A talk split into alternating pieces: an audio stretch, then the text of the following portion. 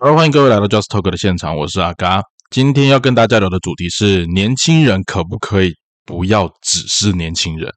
好，那会想聊这个主题呢，其实是最近呃，不管在阿嘎自己的生活当中啊，还有呃，跟一些朋友在聊天的过程里面，我们之前探讨很多关于职场上面可能讨论说老板啊，或员工之间的关系。那今天我们需要来看一个面相哦，因为阿嘎，嗯，我们这三十几岁。对现在的职场来讲，好像刚好是属于一个稍微准备到小主管或者是正在中间主管位置上面的人。那我们也会看到说一些后进啊，吼，那就是他们的一些工作态度。哎，对，老人家总是要来说说话，这时候换身换一下身份了哈。那今天的节目，我们就用一个老人的口吻跟大家轻松聊一下。那我们节目准备开始了。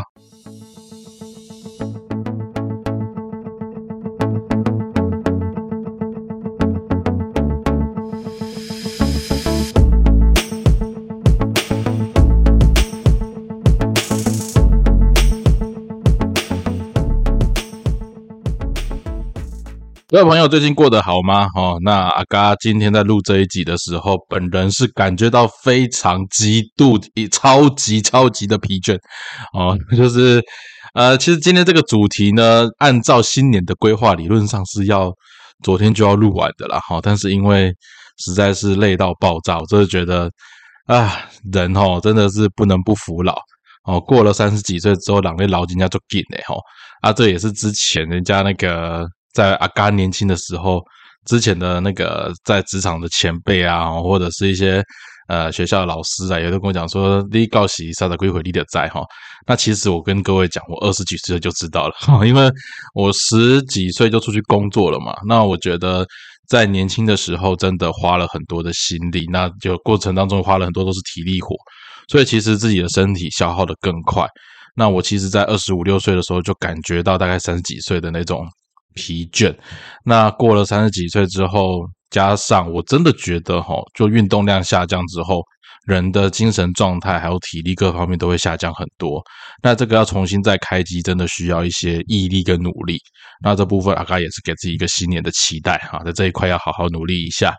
那我们也说到了哈，就是之前有一个那个应该是我职场的前辈啦，他跟我说哈，当你开始有会一种看后看你的新进的伙伴或后辈。开始有一点点挑剔的时候呢，就代表你老了 啊，就是你老了嘛。那呃，其实我觉得在阿嘎在进职场的时候，我们这个世代里面，阿嘎是七年级生然后那严格上讲，七年级末段跟八零就八年级生很靠近。那我们这个世代最常被人家讲的就是草莓族啊，哈，或者是呃很弱的一个世代。可是其实大家有没有想过一下，我们这一代有一个？很难讲出口的心酸呐！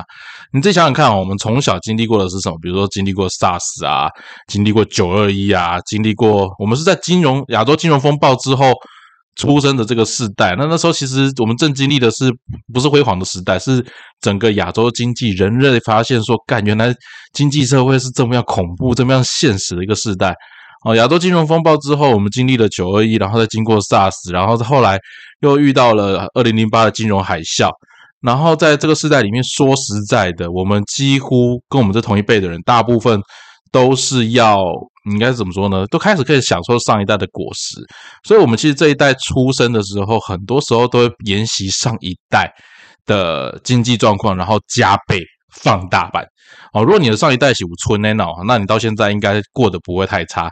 阿丽亚丁起代波村那好，先继续欠钱啊，像像阿嘎这种，好像我们家。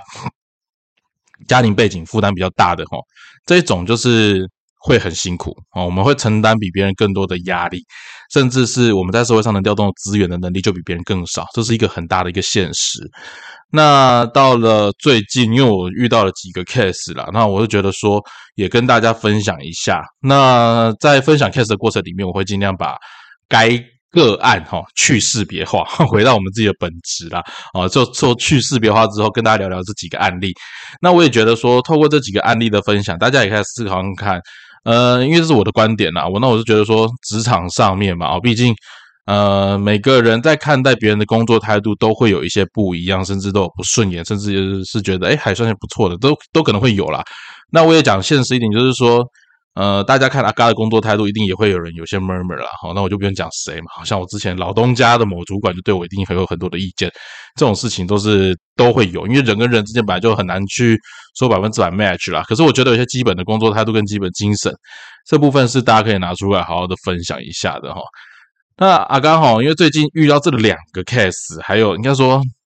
自己经历过就这两个 case，然后加上最近的朋友一直在跟我聊他们在职场上面遇到的呃新进的，就是那些年轻的也算不年轻的哈，三十岁、二十八、二十九、三十，这个其实跟阿盖也没差太多了哈，反正就是差不多五岁这个 range 里面就发现说，哎，这个工作上面的心态跟工作上面态度到底有差多少呢？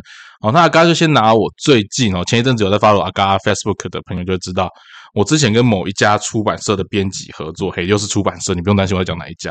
那之前的节目里面，我也稍微简单聊过哈，就是那一家出版社的编辑，他的夸张程度真的是让我觉得说，哎，简单的先讲，把把结论讲在前头了。我觉得有时候企业在用员工的时候，你要去评估看看，因为在这个时代里面的员工，尤其我觉得跟我同年龄层或是以下的人，很少人会会意识到自己代表公司这件事。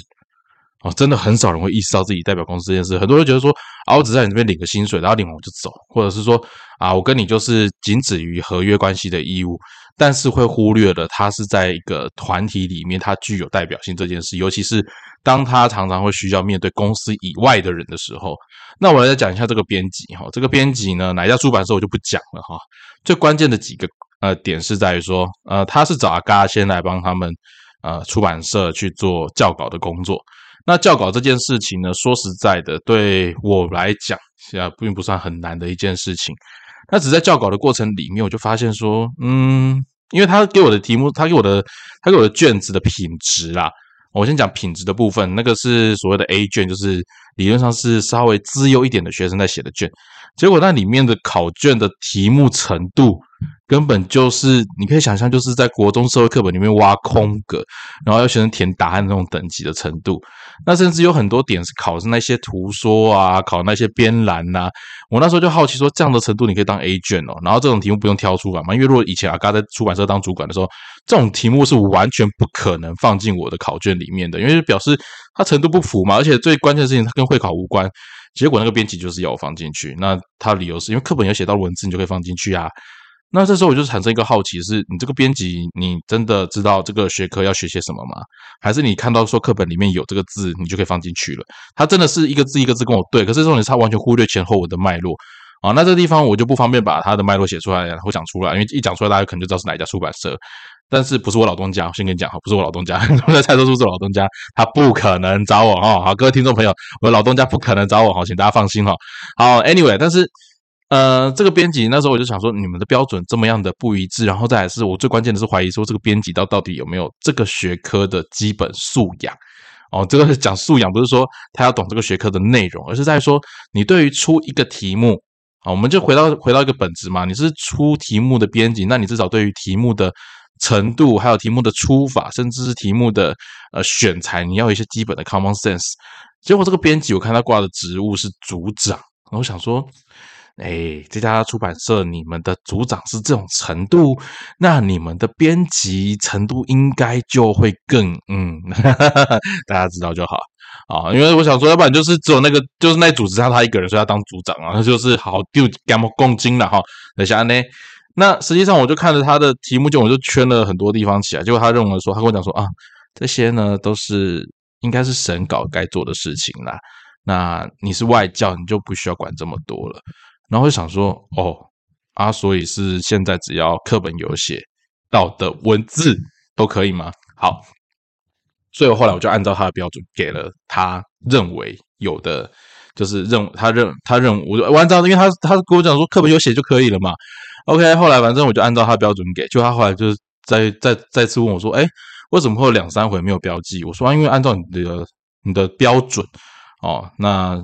的确，这些都是课本当中有的文字，所以不影响。结果他就跟我讲说：“诶，我在课本里面没看到这些文字啊，为什么你说这是有的？”我说：“我举个例来讲，我在看二下的考卷，结果呢，他一些文字，因为的确是课本出现过的，是在一年级上学期跟一年级下学期曾经出现过的文字。那我的认为是说，你一上一下课本，哎，我还很专心的去帮你翻一上一下的课本呢。一上一下的课本有出现过的，就不能出吗？然后他的说法是我们出的是二年级下学期的考卷，所以在二年级考课本以外的范围都不应该可以出。我的妈呀，这是什么样的程度啊？OK，各位，如果是你是出版社的编辑，或者是你出版社从业人员，你要留意一下这种编辑的脑袋僵化程度啦。如果只有二年级下学期课本有出现过的东西才能够成为题目，而一年级上下学期写的东西不能成为题目的话，那他的能用的中文字会真的很有限，你知道吗？我真的觉得那是标准上面的一个最大的差别啦。那后来因为刚才讲说啊，可是按照你的标准，就是这地方是不用的话，翻课文给他看。然后他就说：“嗯，可是我的手边的课本没有这样子的东西啊。”我说：“你不是看最新编修版的课本吗？”他就跟我讲说：“呃，我还没有拿到。”哎，这种连基本功课都没做好的，呃，我我这样讲好了。我觉得身为一个编辑，哈，编辑的经验当然需要累积，不见得说每个人就是一出来就一生下来就很会干编辑。啊，不会 很会当编辑的，讲话讲好听一点哈，不是一出生下来就很会当编辑，编辑需要时间养成，我知道，而且编辑很吃经验。可是问题是，这种连功课都没有做，甚至你对于你的负责的学科，或者是你该负责的，比如说出题的专业，这种基本的 common sense 都没有，而你一昧的只有拿着课本在那边对照，而且只拿得到你当下的课本。而且你当下课本还是旧版的，然后觉得很夸张。那我后来跟他讲说，可是按照你的标准，这地方是的确是没有的。那我觉得这样讲完之后，他可能没送了。他就跟我讲一个最关键、最关键的一件事情。你知道我一回考卷那时候帮他外教的费，我再跟大家讲哈，我真的很佛心价啊，就是因为我觉得第一次合作不跟他抬太高，一份考卷一回三百块，干这是跟那一家的不那 gay 小李仔吧，反正他们小出版社，我想说好了三百块我赢了。结果他就跟我讲说啊，那个阿嘎，我们就合作到这一次二教之后，三教你不用再看，那我们费用就自动折半。有这种事情，而且他讲的脸不红气不喘，他讲的脸不红气不喘。然后重点是，他就说那到时候再麻烦你帮我签合约，因为你知道我在之前追他合约追很久，你说写这种东西可以没有合约吗？哦，对出版社编辑来讲，最重要是合约这件事啊。结果合约上面写的价格是三百块，他就跟我说：“那你签完之后回来，我会帮你改成一百五十块。”这连合约的基本 common sense 都没有，完全都没有。最关键的事情你知道吗？他合约寄给我，然后他里面附的回邮信封是平信的回邮信封。各位有发现什么关键吗？这个这一个编辑，他连基本的工作职能都没有。然后那时候我我还以防万一，我就先把我的那个合约拍照传给他。我说你要去留意一下，因为你用平信，我觉得不是很妥当。但是因为我觉得那是他自己做的事情，所以他必须要自己承担后果。他就跟我讲说：“不会，平信不会寄丢啊。” OK，这件事情隔了到现在已经快一个月了吧？他这两天赖我，跟我讲说：“哎呀，哥，不好意思，我还是没收到信，可以请你再帮我签名，然后送回来吗？然后我应该最近这几天会请款。”那你的款项之后会给你。我说之后是什么时候？他说应该是年后了吧，应该是年后了吧。各位，我们在企业里面哈，其实我相信大部分的企业，尤其像这种小钱，我真的觉得是小钱，光拍一天还归情口二年了啊，归情口二年，这种钱你也要欠过年。然后这个动作，你的行政流程慢的到底是谁？然后你知道这个过程当中，你有。代表出来的就是，我不晓得这间公司其他的编辑程度是什么样子，但起码我对到这个编辑之后，我对他们公司的印象会极度的差劲，会极度的差劲。这也是为什么我之前会要求，呃，我的编辑或者是我们的企划在出去面对学校老师的时候，你要有。你能够展现专业的样子，因为你一旦展现不出专业出来，不好意思，你至少代表的我们这个课本，你代表我们这家出版社对老师的印象就是不好。他们没有意识到这件事情，而且我发现这个观点，我之前在带编辑的时候，我就很常需要跟他们沟通这一件事情。他们没有意识到，他们出去的时候不代表自己，而且代表是公司。那很多人讲说啊，我出去就代表自己，我活得自由自在，跟公司什么事？如果你今天是秉着公务出去的，不好意思，你站出去就是代表公司，这是毋庸置疑的一件事情。团体的荣誉感，团体的应该讲团体的归属感，甚至是你有没有意识到你是属于这个团体的一份子，这件事情是我讲的，觉得非常重要事情。就像我们之前讲组织经营管理的时候，每一个员工都是这个组织有机体的一部分。那当今天你对外的时候，你的发言、你的动作，甚至你最基本的法律素养，这些你都呈现不出来的时候，人家会怎么看待你？哦，人家会怎么看待你？你会说他年轻啊，就不要太计较。你能够永远年轻下去吗？哎，快三十岁了，我面对这个编辑，好像今年刚好三十三十一岁。其实我认真觉得，你在社会上打滚也不是一天两天了，那还是这种程度出来面对社会的时候，难怪你们出版社在市场上评价并不怎么好。诶，我是不是说漏了什么？反正 anyway 就是这样子哈。再来第二个东西，应该第二个案例啦，就是跟阿嘎自己本身的呃，应该算职场当中遇到的情形有关了哈。那简单来讲，就是说呃，阿嘎会需要协助一些同事哦去订饭店啊，好，然后让他们来来看一下说。要，因为他们要来协助，所以蛮辛苦的。尤其从不同的县市过来啊。那阿嘎在协助订饭店这件事情过程当中，你知道订一个饭店，我整整可以订快一个月，我还没有办法订案啊。这过程当中有很多的事情，包含说啊，比如说标案的不确定性啊，工程的调整啊，这这是跟机关有关的部分，我就不苛责哈。但关键的事情是我那时候找了两间饭店，其实我原本有最好规划。那当时我们今天这一位小朋友。啊，也不是也不小了，也二十几岁，二十二十，哎，其实二十九，快三十了耶。好了，也差我没多少了。反正他就说，那我可不可以先去看一下饭店？看完之后再挑哪一间下去住就好。各位，两间饭店理论上是我们安排好，你就下来住而已啊。而且说实在，钱都是公司帮你出。那理论正常来讲，应该都我们都接受公司安排。No，他要自己挑房间。那后来反正我就是说，另外一间饭店。就是我有 A、B 饭店，那 B 饭店因为它真的有点远，所以我就最后只留了 A 饭店给他。那因为阿刚那天正好在忙哈，我先跟大家讲一下在之前的前置作业，因为我们的呃工作的关系，所以我安排的是双人房。那双人房里面是两张床哦，分开住哦，分开睡。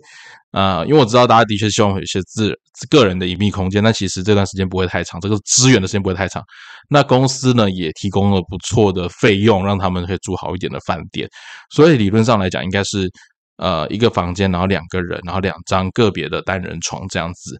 结果我们今天这位弟弟呢，他就很有趣的事情是，他进到饭店就说：“没有啊，我们从以前到现在都是住单人房。”然后饭店也很纳闷的问他说：“可是之前阿嘎来问我们的时候，都是说是双人房嘞。”然后说：“没有了，不可能，我们一定是住单人房。”所以最后他就自己自动帮自己升等为单人房。这个过程当中，我真的觉得非常的夸张。好，而且他没有知会我。那饭店那时候后来问我的时候，他就说啊，他已经住进去了。OK，自动升等。那我觉得饭店也很好心，他没有跟我额外收费用。但重点就是啊，好吧，那你也你认为你该住单人房？那我就因为他的他会有室友，我先跟大家讲，因为他会有室友。那他室友是隔一个礼拜才下来。那这时候我们当然理所当然就请他说跟饭店讲不好意思，然后请他下礼拜我会请他们下礼拜换换房间换回来，就换到双人房。结果，呃，很有趣的事情是，那一个礼拜，我们还经历了一场跟高高层的开会，那就确定了他派驻，就是协助那个新任务的时间，好，协助新任务的时间。那一天，总经理就坐在他旁边亲自拍板定案。这件事情是一个伏笔，待会儿跟你讲为什么很重要。把 anyway，反正他时间地点全部都确定完了之后，后来后来我就可以通知他说，哎。那个这礼拜你住单人房，可是其实我们的规划都是双人房，所以下礼拜请你换过去双人房，因为你有一个 partner 要一起住。他跟我讲说，没有，我们从以前到现在接受都是单人房讯息，然后我就将我跟公司内部所有的对话记录，还跟他主管通联的记录内容，因为我们都会写通知单，那写完通知单的内容都告诉你都是双人房。然后他就说，那既然这样子，那我就不住了，我就自己去外面找看看还有哪里可以住，反正公司会有补贴。他讲这个过程当中，他一点都不觉得自己做错了什么，或者一点都不觉得说这过程当中有什么不妥。你知道他他的饭店房间是月租的，所以我已经放完月租的费用了。然后这段时间他再出去另外找房子住，他需要帮公司额外增加一笔费用。那我先不管了哈，其他的他的主管啊什么之类的那些事情，就是我觉得那是后话，那先不讲。光纯光单纯看这个态度，我真的就觉得。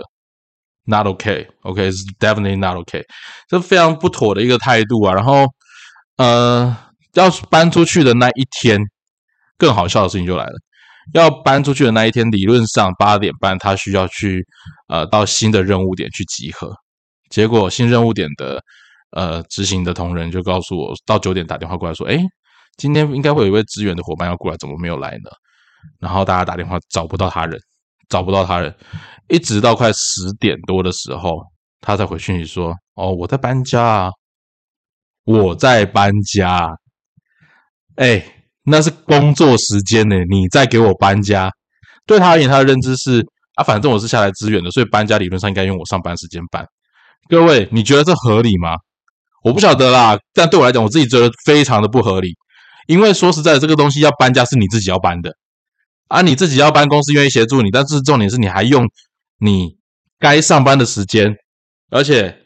最关键的一件事情，他讲什么？知道吗？他说：“啊，我忘了说，我不知道今天要去，我不知道是我不知道，不是我忘了，我不知道今天有新的任务要来。我想说，他妈的，那天总经理还有你的主管就在你的面前，还问你这样子去搭配这个工作任务，你有没有问题？你就讲说没问题，啊不，可以写的可以送给你啦。我刚才在讲，那不的可以写可以送呀，这种态度真的很不可取啦。然后就说啊，那你的资源，你的那个 partner 他们都在那边等你，耶。你要不要早一点过去？他说：“哦，好，那我吃完午餐我就过去。我吃完午餐我就过去。看这个世界是以你为地球在绕着转，是不是？现在都觉得太莫名其妙。这种这一种工作态度，还有这种工作品质，让我觉得说，这个人其实他不太懂得尊重人，他其实不太懂得尊重人。哎，那最关键的一件事情就来了，就是 OK，他那一天他下午就去机关。”呃，去新的任务点报道了之后啊，因为我们有新的机关点了哈，就是到任务那边去报道之后，那一天因为阿嘎自己本身有点事情，所以我大概六点多，因为其实正常上班下下班时间五点半，但我通常会待到比较晚，大概七八点，因为有很多事情要弄。那我那天稍微想要早一点，因为我家里面还有事情，然后我还要回来看诊，那我大概六点多就离开了。就六点多离开之后没多久，我开上高速公路，刚上去一分钟不到，这一位小朋友打电话来，就问我说：“哎，阿嘎，办公室现在还有人吗？”我说：“没有人。”他说：“我的行李还在办公室，你可以来帮我开门吗？”我说：“我现在在国道了。”他就跟我说：“那你可以到下一个交流道回来帮我开门吗？”我的答案是不行。这个过程当中，我觉得很妙的一件事情是。他的生活完全是以他自己为中心，啊，他的生活完全是以他自己为中心。我当然把这个状况回报给他的主管，那当然他主管未来怎么去处理他，我觉得那是一另外一回事。可是从这个过程里面，我真的觉得，呃，他在职场上面，我相信我经过我跟几个资深同事聊过，他也不是第一次，也不是说才来这边没多久，他来了一段时间，很长一段时间，比我资深很多。OK，他只是年纪比我小，可是这个工作态度。我会觉得你跟刚出社会的屁孩没什么两样啊。